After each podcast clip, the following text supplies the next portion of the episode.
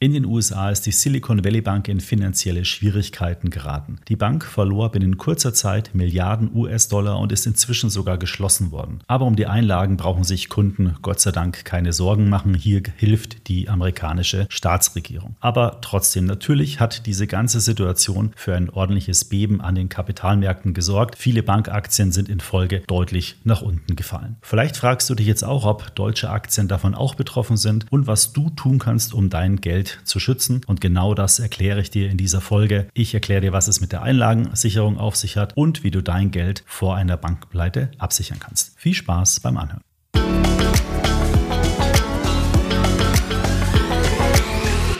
So, wir schauen uns heute die Situation um die Silicon Valley Bank an, beziehungsweise um das etwas größere Thema, was passiert eigentlich bei einer Bankenpleite mit dem Geld, was du auf der Bank verwahrt hast. Was ist denn eigentlich passiert? Die Silicon Valley Bank ist eine Bank im Silicon Valley, wie der Name schon sagt, die bei Startups, bei den amerikanischen Technologiekonzernen sehr, sehr beliebt ist. Und aufgrund dieser zentralen Lage im Silicon Valley hat diese Bank eben sehr, sehr hohe Einlagen. Auf der anderen Seite hat die Bank aber so gut wie kein Kreditgeschäft, weil eben die Unternehmen, die im Silicon Valley arbeiten, sehr stark durch Eigenkapital finanziert sind, also durch sogenannte Venture Capital Gesellschaften und gar nicht so stark Kredite nachfragen. So, und was macht jetzt eine Bank, wenn sie viele Einlagen hat und auf die sie ja auch Zinsen zahlen muss? Die kauft auf der anderen Seite Anleihen, Staatsanleihen oder andere Anleihen und versucht damit einen höheren Ertrag zu erzielen. Und das ist auch soweit vollkommen in Ordnung und gar kein Problem für eine Bank. Das Problem tritt dann aber auf, wenn plötzlich alle Kunden Geld von der Bank abziehen, also ihre Einlagen rausnehmen und die Bank dann gezwungen ist, diese Anleihen zu verkaufen. Und wenn dann, und das ist ja passiert, die Zinsen steigen und die Zinsen sind am Kapitalmarkt ja gestiegen, dann kann die Bank diese Anleihen nur zu einem schlechten Kurs verkaufen.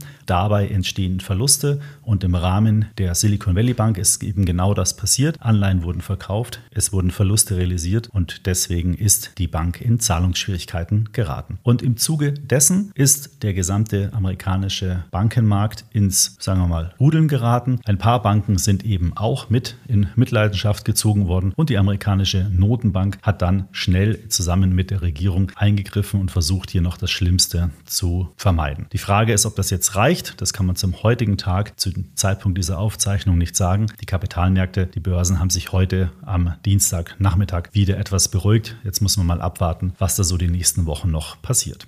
Die große Frage ist natürlich, kann sowas auch in Deutschland bzw. in Europa passieren? Da ist der allgemeine Tenor momentan nein, das kann nicht passieren und zwar wegen sogenannten Basel III Vorschriften. Die Banken nämlich dazu zwingen, viel, viel mehr Liquidität vorzuhalten, eben genau für diese Fälle, wenn Kunden plötzlich ihr Geld abziehen. Das heißt, einer deutschen Bank ist es eben nicht gestattet, viel dieser liquiden Mittel in langlaufende Anleihen oder in langlaufende Kredite zu vergeben. Das heißt, die Banken sind hier etwas konservativer als beispielsweise jetzt diese Bank im Silicon Valley. Übrigens in den Zeitungen und auch den TV-Sendern sieht man momentan in Bezug auf diesen Banken Run, der dort stattgefunden hat, immer wieder Leute, die vor langen Schlangen vor Geldautomaten oder vor den Schaltern stehen. Das ist natürlich ein schönes Bild, aber hat auch nichts mit der Realität zu tun, denn ihr wisst ja selber, über Online-Banking kann man ganz schnell Wertpapiere kaufen oder auch Überweisungen tätigen. Also man muss gar nicht mehr direkt zur Bank gehen, um sein Geld hier abheben zu wollen, sondern das kann man digital auch alles machen. Und das ist auch ein bisschen die Gefahr, sobald eine Bank etwas in Schwierigkeiten gerät oder selbst wenn nur Gerüchte über diese Bank auftauchen, ist es eben so, dass Investoren sehr schnell Kapital abziehen können. Und dann ist es oftmals so, dass, obwohl vielleicht gar nichts Relevantes passiert ist, trotzdem eine Bank in Schwierigkeiten gerät, nur weil eben, ich sage jetzt mal, ein Gerücht bestanden hat, dass da womöglich eine Schwierigkeit besteht. Gleichzeitig ist so eine Situation, also bei amerikanischen Aktien, wenn die jetzt stark fallen aufgrund dieser Entwicklung, vielleicht auch eine Chance, um den ein oder anderen Finanzwert günstiger zu kaufen. Es gibt ja auch ETFs auf verschiedene Bankenwerte oder auch Einzelaktien. Solltet ihr euch einfach mal anschauen, wenn ihr da Interesse habt. Vielleicht ist ja das eine oder andere Unternehmen dabei, was ihr schon lange kaufen wolltet und jetzt habt ihr endlich die Gelegenheit, zu deutlich niedrigeren Kursen einzusteigen. Kommen wir nochmal zurück auf das Thema, wie sicher ist eigentlich meine Einlage bei einer Bank in Deutschland bzw. in Europa. Du hast bestimmt schon mal was von dem Begriff Einlagensicherung gehört. Einlagensicherung bedeutet, dass sich Banken, Privatbanken, öffentliche Banken, aber auch Sparkassen, Volks- und Raiffeisenbanken verpflichtet haben, einen bestimmten Teil der Einlagen zu sichern. Und sollte eine Bank aus diesem Verbund pleite gehen, springen die anderen Banken ein und sorgen eben dafür, dass die Kunden dieser Bank entschädigt werden. Seit 2014 gibt es auch noch eine europäische Einlagensicherung, ein europäisches Einlagensicherungssystem und das besagt, dass jeder Kunde pro Bank bis zu einem Volumen von 100.000 Euro abgesichert ist. Salopp gesagt, wenn du also unter 100.000 Euro auf deinem Konto bzw. auf allen Konten bei dieser Bank angelegt hast, sollte die Bank in diesem Fall pleite gehen, hast du kein Problem. Du kriegst das Geld dann eben von den Einlagensicherungssystemen wieder erstattet. Das Besondere ist, dass du diese Erstattung übrigens nach sieben Tagen bereits bekommst. Also wenn dieser Insolvenzfall bei der Bank eingetreten ist, dann springt die Einlagensicherung innerhalb von sieben Tagen ein. Das hat den Hintergrund, dass ja Bürger auf ihren Konten in der Regel Geld haben, was sie für den täglichen Geschäftsbetrieb benötigen, also sei es um Miete zu bezahlen oder irgendeine Rechnung zu bezahlen. Und deswegen muss das Geld natürlich auch sehr schnell wieder auf dem Konto dann zur Verfügung stehen oder freigegeben werden, damit eben der ganze Zahlungskreislauf, die ganze Wirtschaft weiterlaufen kann und eben nicht in Mitleidenschaft gezogen wird, wenn eine Bank pleite geht.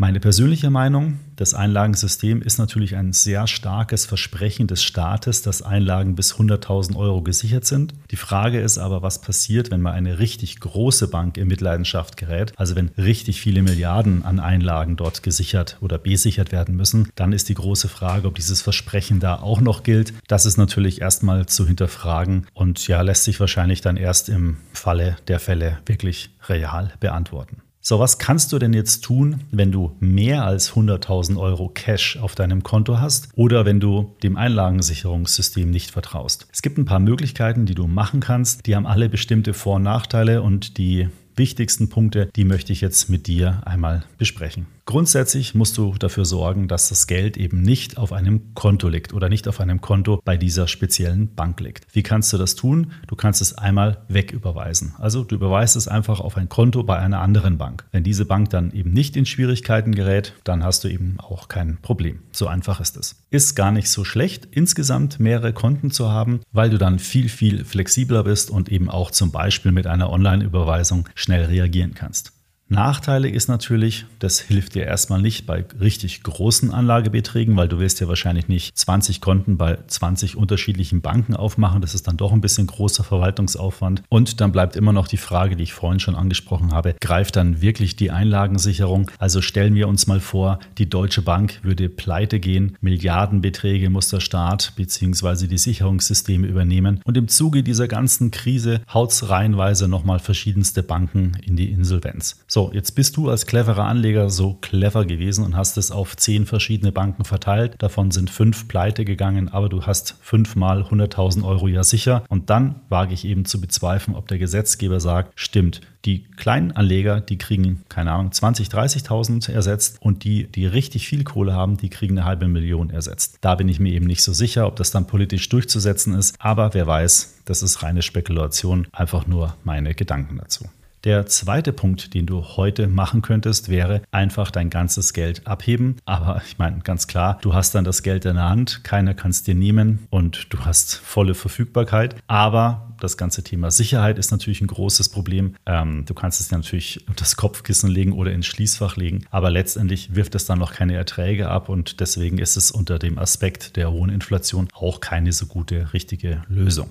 Eine eigentlich ganz passable Lösung wäre es, wenn du einfach das Geld, was du heute auf dem Konto hast, investierst. Und zwar in Wertpapiere oder andere Vermögenswerte. Ich nehme jetzt mal Immobilien und so weiter außen vor, sondern konzentriere mich jetzt mal nur auf das Thema Wertpapiere. Du gehst also zu deiner Bank, kaufst verschiedene Aktien, Anleihen und ETFs. Dann wird das Geld von deinem Konto belastet und du kaufst dafür Wertpapiere und die Wertpapiere werden bei deiner Bank kommissarisch in deinem Wertpapierdepot treuhänderisch verwaltet. Sollte die Bank jetzt pleite gehen, hat das nichts mit dem Kontoguthaben zu tun, denn die Bank verwaltet ja nur treuhänderisch deine Wertpapiere und die Siemens-Aktie oder ein ETF oder eine Bundesanleihe, die sind natürlich noch weiterhin da, haben ja mit der Bankenpleite im ersten Sinne nichts zu tun. Natürlich, und das ist auch ein großer Kontrapunkt, werden diese Wertpapiere im Falle einer großen Bankenkrise natürlich auch im Wert fallen, aber die Wahrscheinlichkeit, dass sie komplett wertlos werden, ist eben sehr, sehr unwahrscheinlich. Wenn deine Bank aber dennoch pleite geht, dann überträgst du deine Wertpapiere einfach auf ein anderes Institut, in ein anderes Depot. Keiner kann auf deine Wertpapiere zugreifen, die gehören weiter dir. Sie werden dann nur bei einer anderen Bank verwahrt. Das Ganze hat natürlich auch Kosten, weil du musst die Kaufkosten mit reinrechnen. Vielleicht hast du auch noch laufende Kosten. Bei ETFs zum Beispiel sind zwar niedrig, aber trotzdem fallen laufende Kosten an. Und du hast aber natürlich das ganze Kursschwankungsrisiko. Dessen musst du dir wirklich bewusst sein. Deswegen ist ein Wertpapierkauf in Form von Aktien oder ETFs keine richtig gute Alternative, um Liquidität die sonst eigentlich auf deinem Konto liegen sollte, zu investieren. Die einzige Möglichkeit, die ich sehe, die wirklich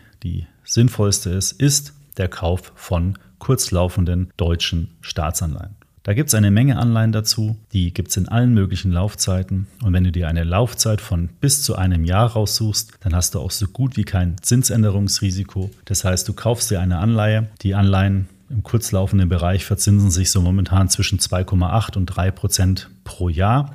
Das heißt, du nimmst dein Geld vom Konto, kaufst dafür kurzlaufende Staatsanleihen, dann bist du in der höchsten Bonität Deutschlands investiert. Du hast eine sehr, sehr hohe Wahrscheinlichkeit, dass du diese Bundesanleihen jederzeit wieder handeln kannst. Und du kriegst sogar noch eine relativ hohe laufende Verzinsung momentan von, ich sag mal, rund 3%. Wenn du dein Konto allerdings bei einem Neo-Broker unterhältst, wie zum Beispiel Trade Republic oder Scalable Capital, die ja für den Handel von Wertpapieren sehr attraktiv sind, dann wirst du bei dieser Strategie ein Problem haben, denn dort kannst du momentan zumindest keine klassischen Anleihen kaufen. Du kannst zwar Anleihen-ETFs kaufen mit kurzlaufenden deutschen Staatsanleihen, aber du kannst keine einzelnen Anleihen, also echte Bundesanleihen kaufen. Und wenn es unter dem Aspekt der Sicherheit geht, könnte es ja im schlimmsten Falle aller Fälle auch so sein, dass man vielleicht ETFs nicht mehr gut handeln kann. Deswegen würde ich dir immer raten, direkt in Anleihen zu investieren, in diesem speziellen Fall. Das bedeutet, du brauchst einen Broker, wo du auch Anleihen zu relativ günstigen Konditionen kaufen kannst. Und deswegen ist es aus meiner Sicht auch immer gut, noch ein Zweitdepot bei Brokern wie der ING, Comdirect, der Consorsbank oder FedEx zu unterhalten, die vielleicht etwas teurer im klassischen Wertpapierhandel sind. Dafür kannst du aber relativ schnell Geld dorthin überweisen und dann auch andere Wertpapiere wie Fonds oder eben auch Anleihen kaufen. Das kannst du eben bei den Neobrokern Brokern momentan noch nicht. Anleihen kannst du leider bei uns auf extraetf.com bisher noch nicht suchen,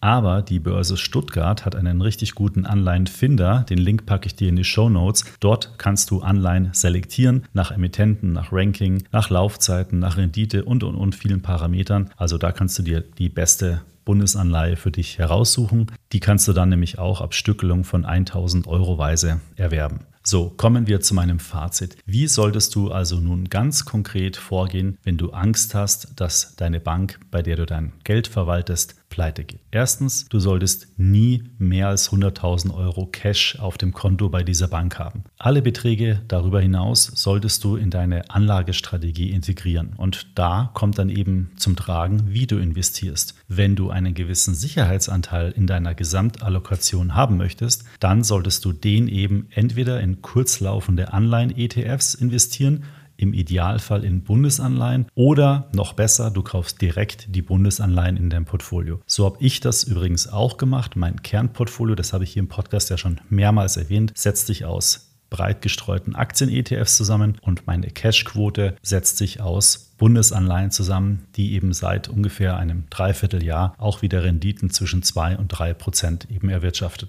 Das bedeutet, nur ein kleiner Teil meiner Cash-Reserve liegt wirklich auf dem Brokerage-Account. Der Großteil ist sicher investiert in deutsche Bundesanleihen. Das ist die höchste Bonität in Deutschland und wahrscheinlich auch die beste Bonität in Europa. Hier habe ich kurzlaufende Anleihen von 9 bis 15 Monate und die bringen mir so im Schnitt rund 3% Rendite. Das ist sogar noch mehr, als ich heute auf einem Scalable oder Trade Republic Cash Depot Verzinsung bekomme. Also insgesamt aus meiner Sicht ein sehr, sehr guter Deal.